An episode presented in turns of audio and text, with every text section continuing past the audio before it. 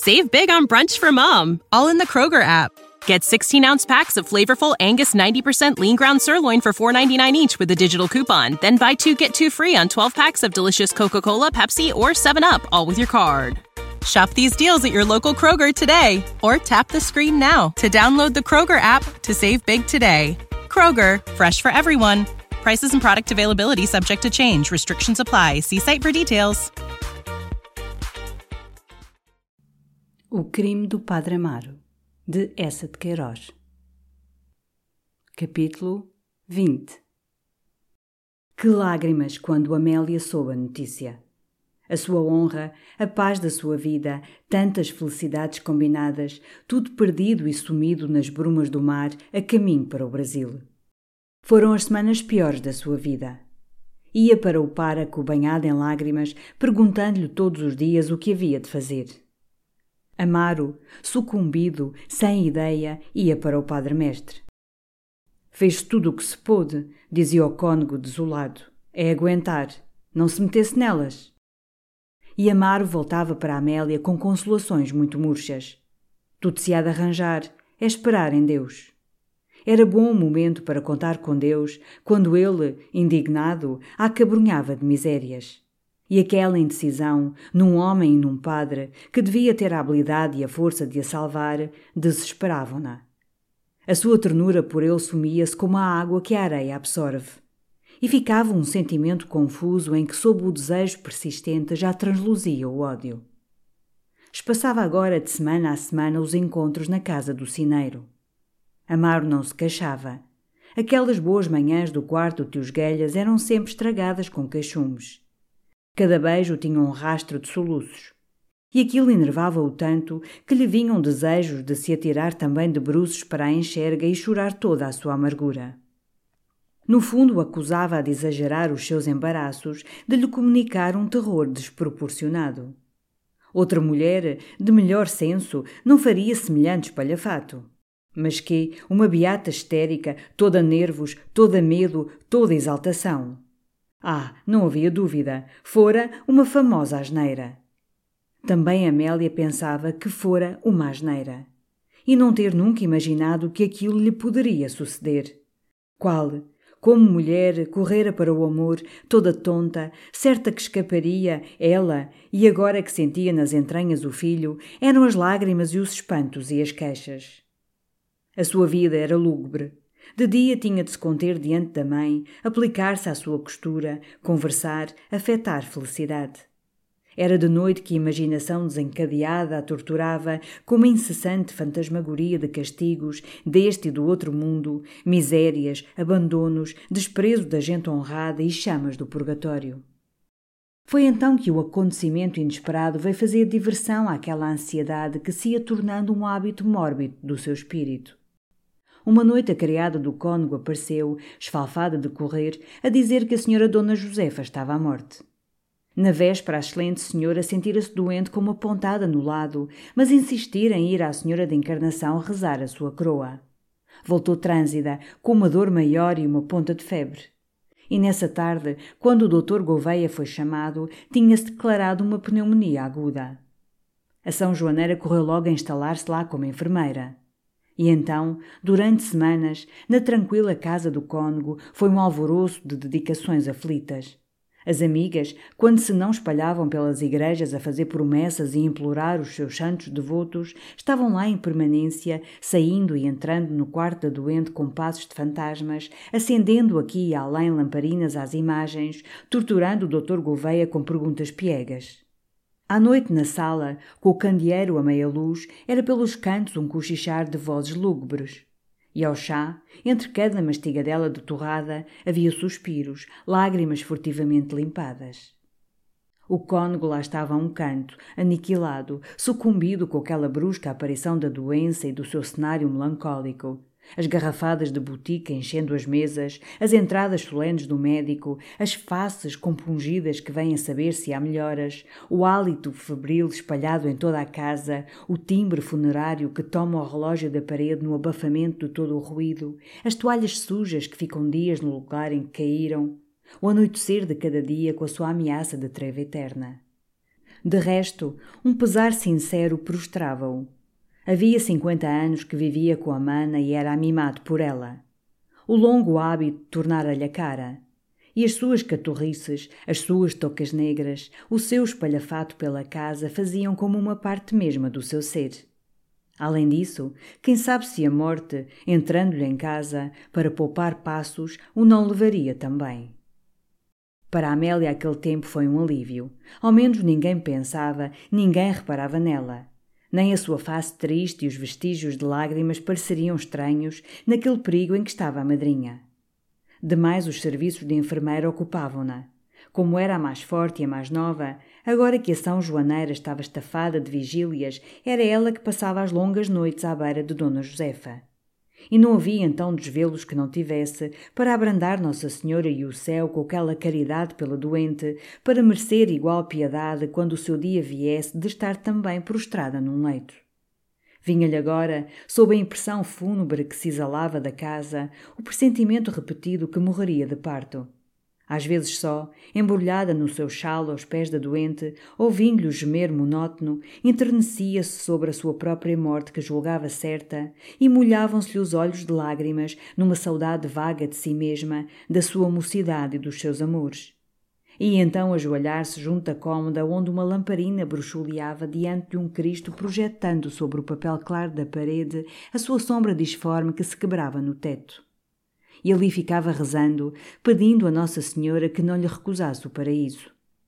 Mas a velha mexia-se com um ai doloroso, e então aconchegar-lhe a roupa, falar-lhe baixo.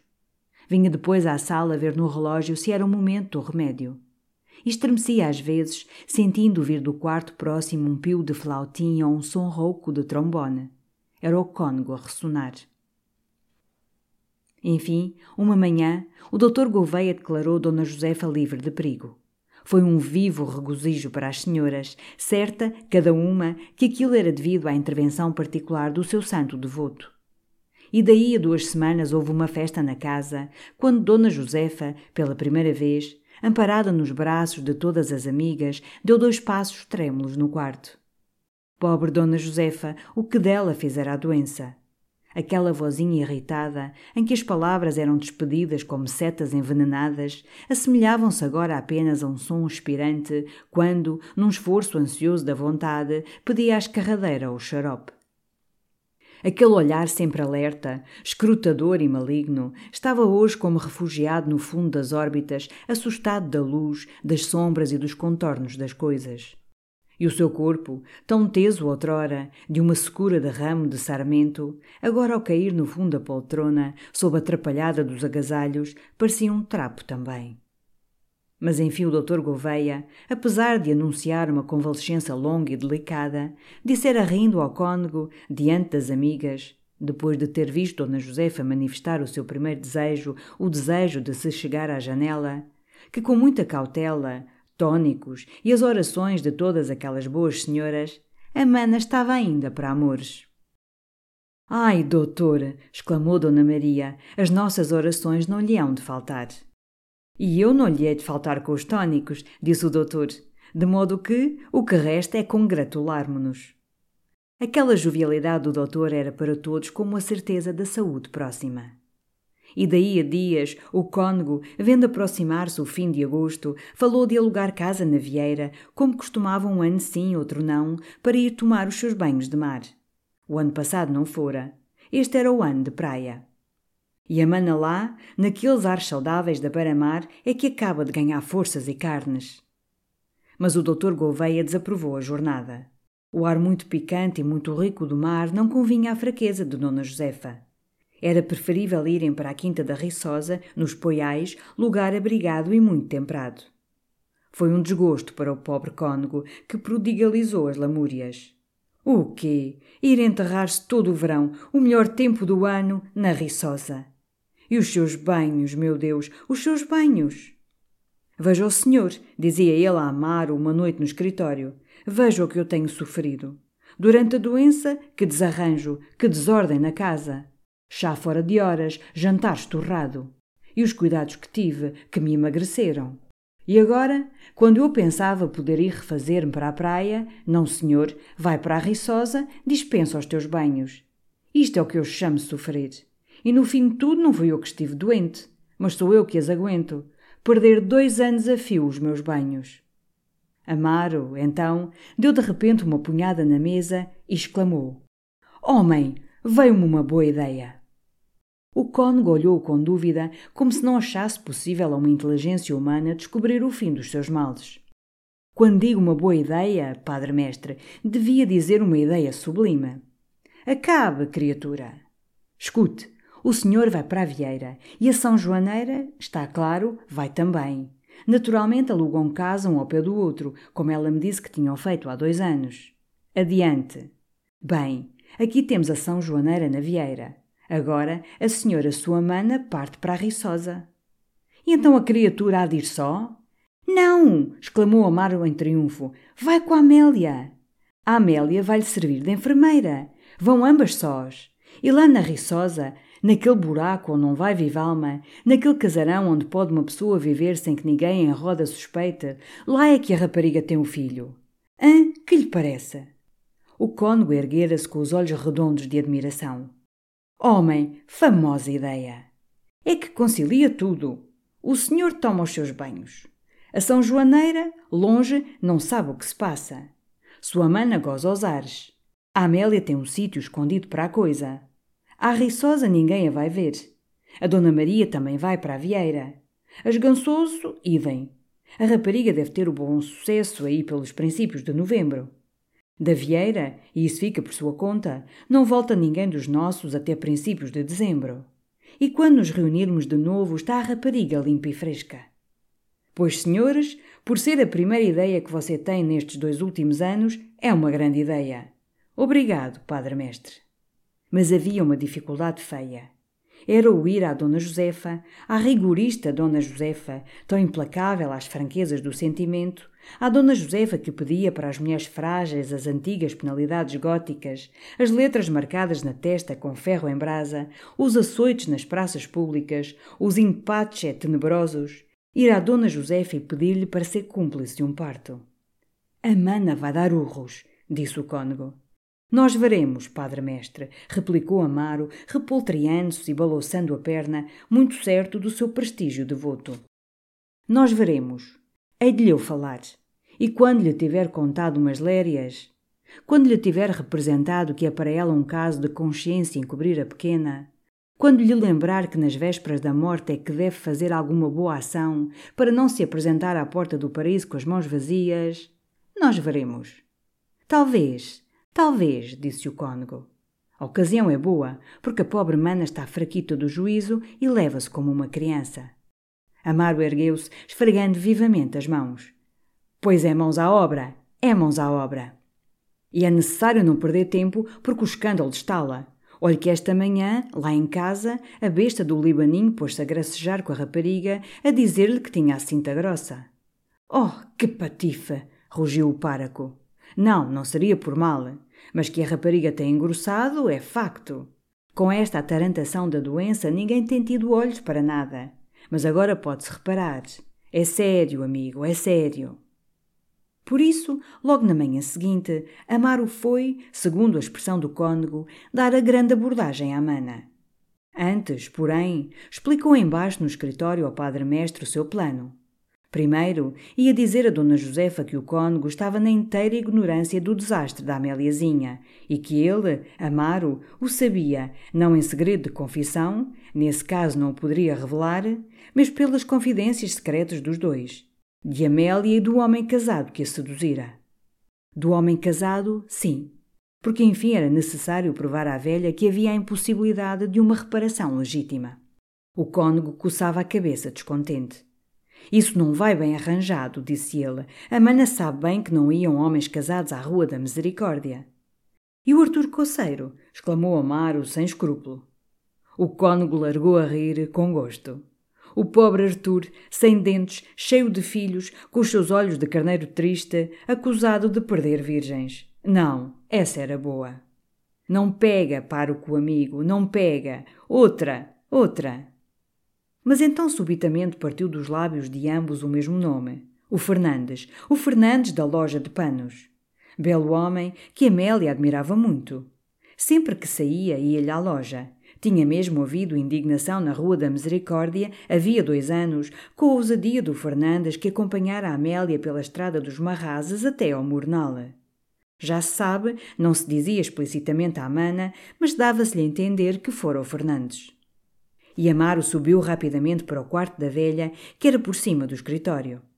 Esteve lá meia hora, uma longa, uma pesada meia hora para o cônego, que apenas podia ouvir em cima, ora rangerem as solas de Amaro, ora a tosse cavernosa da velha e no seu passeio habitual pelo escritório, da estante para a janela, com as mãos atrás das costas e a caixa do rapé nos dedos, ia considerando quantos incômodos, quantas despesas lhe traria ainda aquele divertimento do Sr. Páraco. Tinha de ter a rapariga na quinta cinco ou seis meses. Depois o médico, a parteira que era ele naturalmente que havia de pagar. Depois algum enxoval para o pequeno. E o que se lhe havia de fazer ao pequeno? Na cidade, a roda fora suprimida. Em Orém, como os recursos da misericórdia eram escassos e a afluência dos injetados escandalosa, tinham posto um homem ao pé da sineta da Rosa para interrogar e pôr embaraços.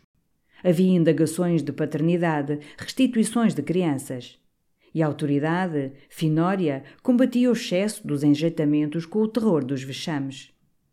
Enfim, o pobre padre-mestre via diante de si todo um eriçamento de dificuldades para lhe sacudir a pachorra e estragar-lhe a digestão.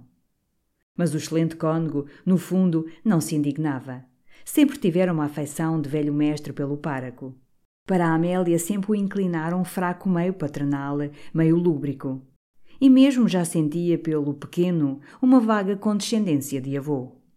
A porta abriu-se e o páraco apareceu triunfante. Tudo às mil maravilhas, padre mestre. Que lhe dizia? Consentiu? Em tudo. Não foi sem dificuldade. Ia-se abespinhando. Falei-lhe do homem casado. Que a rapariga estava com a cabeça perdida. Queria-se matar. Que se ela não consentisse em encobrir a coisa, era responsável por uma desgraça. Lembre-se a senhora que está com os pés para a cova, que Deus pode chamá-la de um momento ao outro e que se tiver na consciência este peso, não há padre que lhe dê a absolvição. Lembre-se que morre para aí como um cão. Enfim, disse o cônego aprovando, falou-lhe com prudência. Disse-lhe a verdade. Agora trata-se de falar a São Joaneira e de a levar para a Vieira quanto antes. Outra coisa, amigo, interrompeu o cônego. Tem você pensado no destino que se há de dar ao fruto? O pároco coçou desconsoladamente a cabeça. Ah, padre mestre, isso é outra dificuldade. Tem-me apoquentado muito. Naturalmente, dá-lo a criar a alguma mulher, longe, lá para Alcobaça ou para Pombal. A felicidade, padre mestre, era que a criança nascesse morta. Era um anjinho mais, rosnou o cônego sorvendo a sua pitada. Logo nessa noite ele falou à São Joaneira da ida para a Vieira, embaixo na saleta onde ela estava arranjando pires de marmelada que andavam a secar para a convalescença de Dona Josefa. Começou por dizer que lhe alugara a casa do ferreiro. Mas isso é um nicho! exclamou ela logo. Onde é de eu meter a pequena? Ora, aí é que está. É que justamente a Amélia desta vez não vai à Vieira. Não vai? Foi só então que o cônego lhe explicou que a mana não podia ir só para a Reiçosa e que ele tinha pensado em mandar com ela a Amélia. Era uma ideia que lhe viera nessa manhã. Eu não posso ir, tenho de tomar os meus banhos, a senhora bem sabe. A pobre de Cristo não há de estar para lá só, com uma criada. Portanto, a São Joaneira teve um silenciozinho desconsolado. Isso é verdade. Mas olhe, para lhe dizer com franqueza, custa-me bem deixar a pequena. Se eu pudesse dispensar os banhos, ia eu. Qual ia? A senhora vem para a Vieira. Eu também não é de estar lá só. Sou ingrata, sou ingrata. E tomando um tom muito sério, a senhora veja bem. A Josefa está com os pés para a cova. Ela sabe que o que eu tenho para mim chega. Ela tem afeição à pequena, sempre é madrinha. Se a vir agora a tratá-la na doença, a estar ali só com ela uns meses, fica pelo beiço. Olhe que a mana ainda vale um par de mil cruzados. A pequena pode apanhar um bom dote. Não lhe digo mais nada. E a São Joaneira concordou logo, uma vez que era vontade do Sr. Cônego. Em cima, Amaro estava contando rapidamente à Amélia o grande plano, a cena com a velha.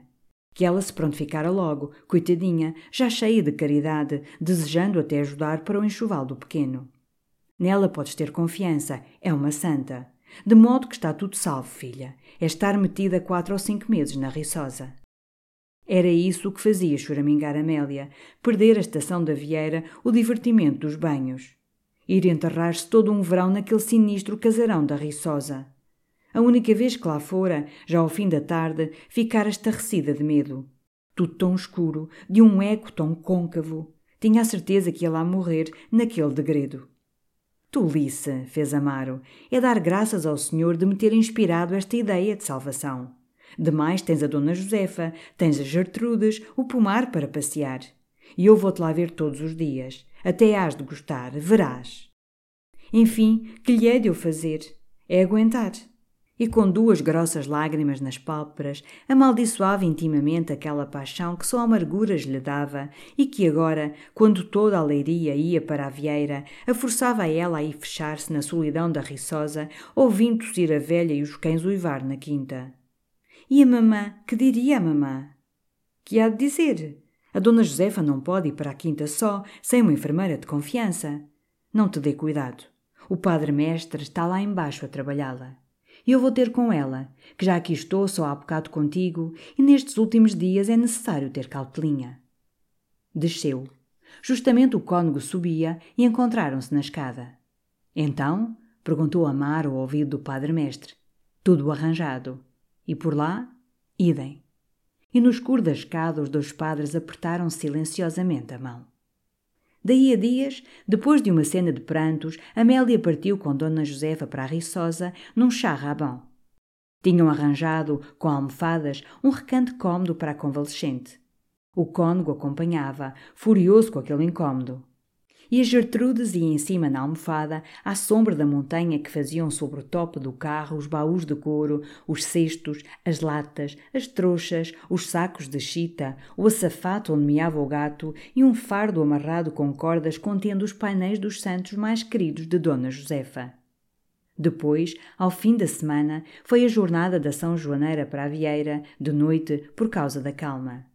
A Rua da Misericórdia estava atravancada com o carro de bois que conduzia as louças, os enxergões, o trem de cozinha. E no mesmo charrabão que fora a cortegaça, e agora a São Joaneira e a Russa, que levava também no regaço um açafado com o gato. O cônego fora na véspera, só Amaro assistia à partida da São Joaneira e depois de toda uma azáfama, de galgarem cem vezes de baixo acima as escadas por um cestim que esqueceram em um brulho que desaparecia, quando a russa enfim fechou a porta à chave, a São Joaneira, já no estribo do charrabã, rompeu a chorar. Então, minha senhora, então, disse Amaro. Ai, senhor páraco, deixar a pequena. Mal sabe o que me custa. Parece que a não torno a ver. Apareça pela riçosa, faça-me essa esmola. Veja se ela está contente. Vá descansada, minha senhora. Adeus, senhor páraco. Muito obrigada por tudo. Ai, os favores que lhe devo. Tolices, minha senhora. Boa jornada. Dê notícias. Recados ao padre mestre. Adeus, minha senhora. Adeus, russa. O charrabão partiu. E pelo mesmo caminho por onde ele ia rolando, Amaro foi andando devagar até à estrada da Figueira. Eram então nove horas, nascera já o luar de uma noite cálida e serena de agosto. Uma tênue névoa luminosa suavizava a paisagem calada. Aqui e além uma fachada saliente de casa rebrilhava, batida da lua, entre as sombras do arvoredo. Ao pé da ponte, parou a olhar melancolicamente o rio que corria sobre a areia com uma sussurração monótona. Nos lugares em que as árvores se debruçavam havia escuridões cerradas e adiante uma claridade tremia sobre a água como um tecido de filigrana faiscante. Ali esteve, naquele silêncio que o calmava, fumando cigarros e atirando as pontas para o rio, embebido numa tristeza vaga. Depois, ouvindo as onze, veio voltando para a cidade, passou pela Rua da Misericórdia no entrenecimento de recordações. A casa, com as janelas fechadas, sem as cortinas de caça, parecia abandonada para sempre. Os vasos de alecrim tinham ficado esquecidos aos cantos da janela. Quantas vezes Amélia e ele se tinham encostado àquela varanda. Havia então um craveiro fresco e, conversando, ela cortava uma folha, trincava nos dentinhos. Tudo tinha acabado agora. E na misericórdia, ao lado, o piar das corujas no silêncio dava-lhe uma sensação de ruína, de solidão e de fim eterno. Foi andando para casa, devagar, com os olhos arrasados de água. A criada veio logo à escada dizer-lhe que o tio Esguelhas, numa aflição, viera procurá-lo duas vezes, haviam de ser nove horas. A Totó estava a morrer e só queria receber os sacramentos da mão do Sr. Páraco. Amaro, apesar da sua repugnância supersticiosa em voltar assim nessa noite, por um fim tão triste, ao meio das suas recordações felizes da sua paixão, foi para obsequiar o tio Esguelhas. Mas impressionava-o aquela morte, coincidindo com a partida de Amélia e como completando a súbita dispersão de quanto até aí o interessara ou estivera misturado à sua vida. A porta da casa do sineiro estava entreaberta e na escuridão da entrada topou com duas mulheres que saíam suspirando. Foi logo direito à alcova da paralítica. Duas grandes velas de cera, trazidas da igreja, ardiam sobre uma mesa. Um lençol branco cobria o corpo da Totó. E o padre Silvério, que fora de certo chamado por estar de semana, lia o breviário, com o lenço nos joelhos, os seus grandes óculos na ponta do nariz. Ergueu-se, apenas viu Amaro. Ah, colega, disse muito baixo, andaram a procurá-lo por toda a parte. A pobre de Cristo criou a você. Eu, quando me foram buscar, ia fazer a partida à casa do Novaes. É a partida do sábado. Que cena! Morreu na impenitência, como era dos livros. Quando me viu e que você não vinha, que espetáculo! Até tive medo que me cuspisse no crucifixo. Amaro, sem dar uma palavra, ergueu uma ponta do lençol, mas deixou logo recair sobre a face da morta. Depois subiu acima ao quarto onde o sineiro, estirado sobre a cama, voltado para a parede, soluçava desesperadamente. Estava com ele outra mulher, que se conservava a um canto, muda e imóvel, com os olhos no chão, no vago aborrecimento que lhe dava aquele pesado dever de vizinha. Amaro tocou no ombro do sineiro, falou-lhe. É necessário resignação, tios Guelhas. São decretos do Senhor. Para ela é até uma felicidade. O tios Guelhas voltou-se. E reconhecendo o páraco, por entre o véu das lágrimas que lhe alagavam os olhos, tomou-lhe a mão, quis beijar-lhe, Amaro recuou. Então, tios Guelhas, Deus há de ser misericordioso, há de levar em conta a sua dor.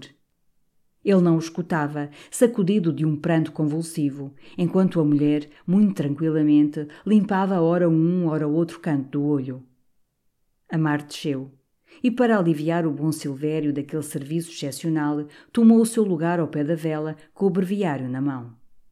Ali ficou até tarde. A vizinha, ao sair, veio dizer-lhe que o tio Galhas tinha pegado a dormir. E ela prometia voltar com a mortalhadeira mal rompesse amanhã. Toda a casa então ficou naquele silêncio que a vizinhança do vasto edifício da Sé fazia parecer mais soturno. Só às vezes o mocho piava debilmente nos contrafortes ou o grosso bordão batia os quartos. E Amaro, tomado de um indefinido terror, mas preso ali por uma força superior da consciência sobressaltada, ia precipitando as orações. Às vezes o livro caía-lhe sobre os joelhos, e então, imóvel, sentindo por detrás a presença daquele cadáver coberto de lençol, recordava, num contraste amargo, outras horas em que o sol banhava o pátio, as andorinhas voaçavam, e ele e Amélia subiam rindo para aquele quarto onde agora, sobre a mesma cama, o tio Esguelhas dormitava com soluços mal acalmados. Save big on brunch for mom, all in the Kroger app. Get 16 ounce packs of flavorful Angus 90% lean ground sirloin for $4.99 each with a digital coupon. Then buy two get two free on 12 packs of delicious Coca Cola, Pepsi, or 7UP, all with your card. Shop these deals at your local Kroger today or tap the screen now to download the Kroger app to save big today. Kroger, fresh for everyone. Prices and product availability subject to change. Restrictions apply. See site for details.